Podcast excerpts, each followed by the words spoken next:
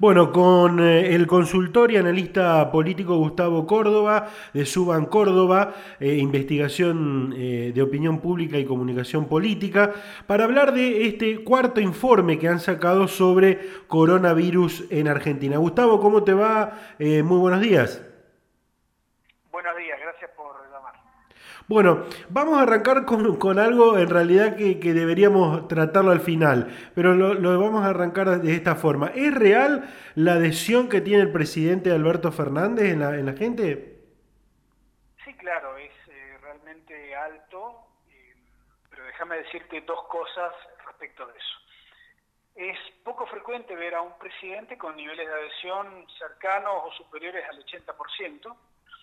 Eh, y creo que básicamente se debe al contexto tan especial de la pandemia, ¿no? Donde ante tremenda carga de incertidumbre y de ansiedad por parte de los ciudadanos y ciudadanas, bueno, evidentemente se revaloriza y, digamos, cobra importancia la función de los liderazgos. Y en este sentido, que Alberto Fernández haya tomado la decisión temprana de el aislamiento social y la cuarentena, más el apoyo de cierta parte de la oposición que está gobernando provincias o la ciudad de Buenos Aires, junto con los gobernadores, me parece que conformaron un momento muy único, muy especial por el cual vemos ese nivel de apoyo. Por otro lado, hay que entender que este contexto especial también nos permite entender que son momentos de consensos precarios, porque así como hubo una construcción de positividad tan repentina, puede ocurrir el fenómeno opuesto cuando se cometan una serie consecutiva de errores, ¿no? Con lo cual, yo diría que el consejo muy puntual sería no creérsela, ¿no? Me parece que en este, en este sentido tiene mucho más que ver con el contexto y con la ansiedad y la incertidumbre que tenemos en la sociedad argentina. Pone que haya habido también buenas maniobras del gobierno, pero eh, digo, nadie está exento de cometer errores. Eh, es tan frágil todo que estamos a nada de volver a la grieta, digamos, querés decir. La grieta va a seguir existiendo, la pandemia y la, cuarentena no la van a eliminar, todo lo contrario.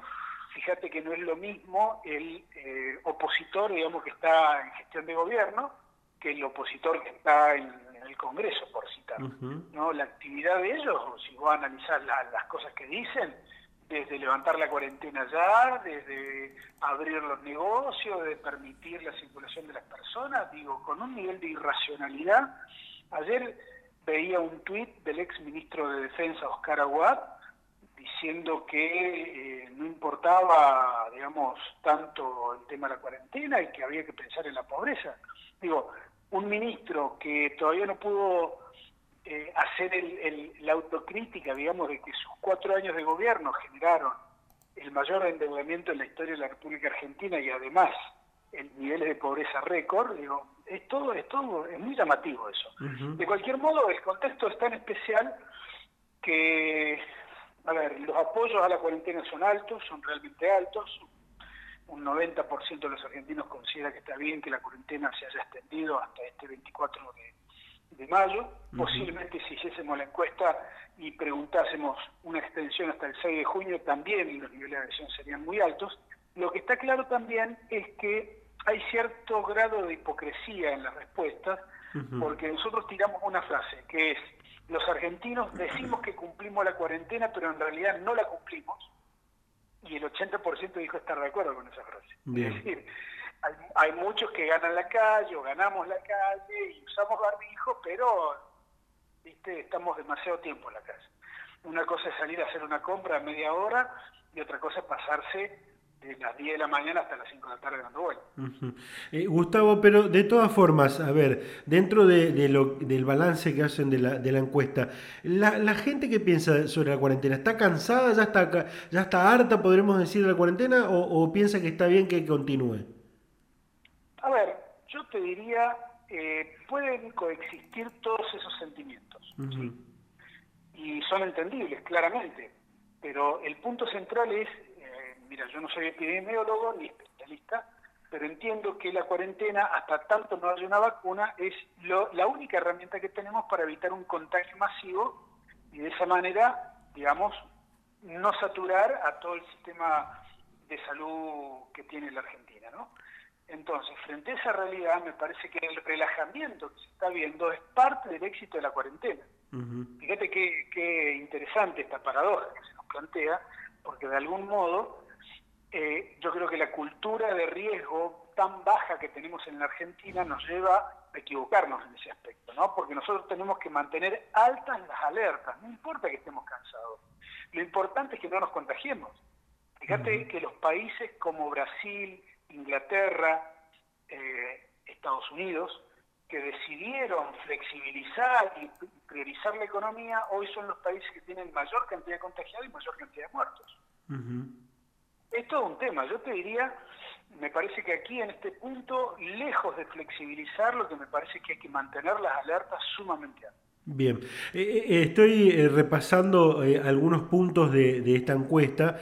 increíble la cantidad de adhesión en realidad, a ver, la adhesión de confiabilidad, dice niveles de confiabilidad en las instituciones, eh, por el contexto, eh, digo yo increíble, pero me tengo que corregir rápidamente porque digo, es, es eh, obviamente que se va a tener confiabilidad hacia, hacia el sistema sanitario, ¿no? Hacia el personal sanitario en este caso. Y es una marca de la incertidumbre total, ¿no? Que tenemos, de las expectativas. Esperamos que en caso de que tengamos que pasar por, el contagio, digo, eh, eh, está bueno tener confianza en el personal sanitario y en el personal médico. Claramente más del 90% de los argentinos tienen confianza. Fíjate qué interesante que el segundo o la segunda institución más confiable hoy en Argentina es el ejército o las Fuerzas Armadas, que de alguna manera están prestando hoy un servicio sumamente silencioso, pero están en todas las barreras populares de la Argentina, ¿no? prestando asistencia, ayudando también a los controles y distribuyendo también el medio.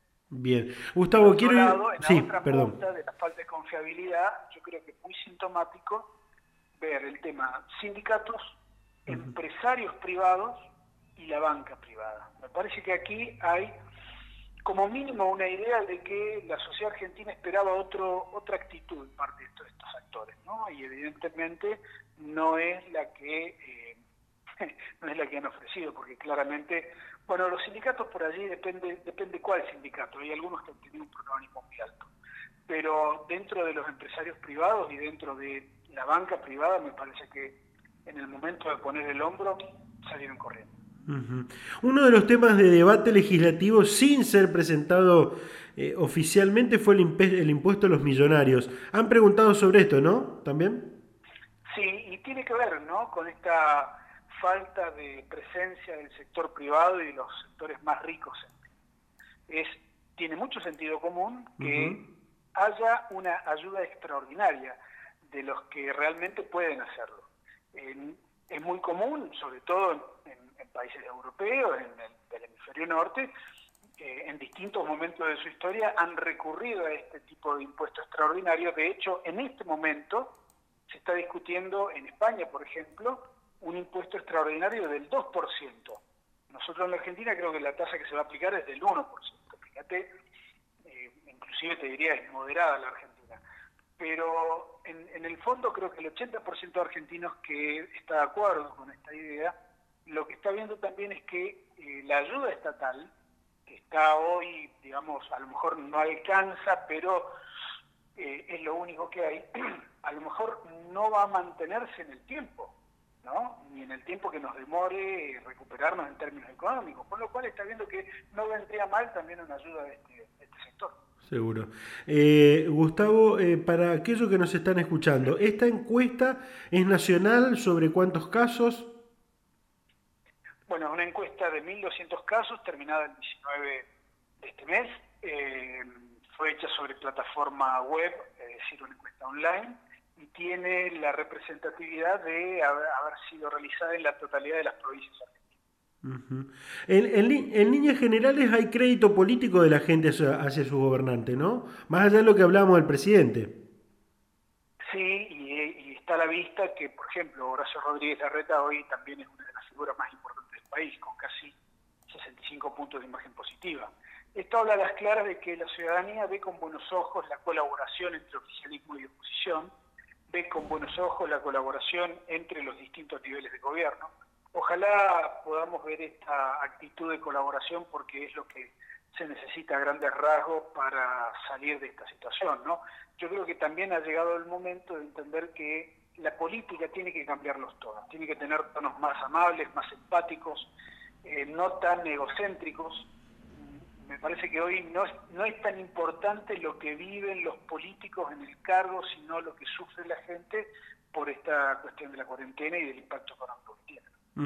Bueno, eh, eh, indudablemente que eso es lo que, lo que debería pasar y lo que está pasando de cierta forma eh, y por eso el alcance positivo de, Alberto Fernández, de Horacio Rodríguez Larreta, de otros dirigentes. Pero, como decíamos hace un rato también, la grieta aparece y desaparece y aparece y todavía está ahí latente. Digo esto porque la pregunta es... Eh, bueno, Macri y Cristina volvieron a tener un cierto protagonismo político en las últimas semanas. Han preguntado sobre la imagen de, estos de estos representantes políticos también en, en la encuesta, ¿no? Sí, Cristina mantiene un nivel, te diría, parejo de imagen desde hace muchísimo tiempo atrás.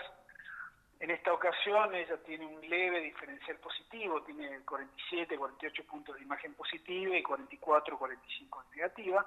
En el caso de Mauricio Macri, eh, lo que ha ido incrementando con el transcurrir de los meses es su imagen negativa, ya está en, el torno, en torno al 64% de negatividad, similar a la imagen negativa que tuvo cuando en mayo del 2019 tuvimos el impacto de la gran devaluación, que de, alguna manera eh, le restó, digamos, eh, chances electorales y provocó enormes problemas económicos ¿no? el año pasado.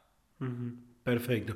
Bueno, Gustavo, eh, ¿los afectó a ustedes también la cuarentena? Digo para cerrar ya esto, ¿no? Eh, en cuanto al trabajo, en cuanto a, lo que venían, a lo que vienen desempeñando, ¿los afectó? Sí, por supuesto, nos afectó muchísimo. Eh, a ver, estamos haciendo absolutamente teletrabajo y hemos dejado de alquilar la oficina para bajar gastos y con la ayuda de la asistencia de los eh, distintos programas que ha propuesto el gobierno nacional, hemos podido pagar el 100% de los sueldos durante dos meses consecutivos. Y no hemos, no hemos tenido que despedir a nadie, así que dentro de todo consideramos que, estamos bien. Vamos a ver hacia adelante cómo, cómo sigue esta historia. Bien. Eh, Gustavo, como siempre, eh, muchísimas gracias por la, por la atención y, y muy amable y, y vamos a seguir en contacto seguramente. Dale, muy agradecido. Que tengas un Saludos.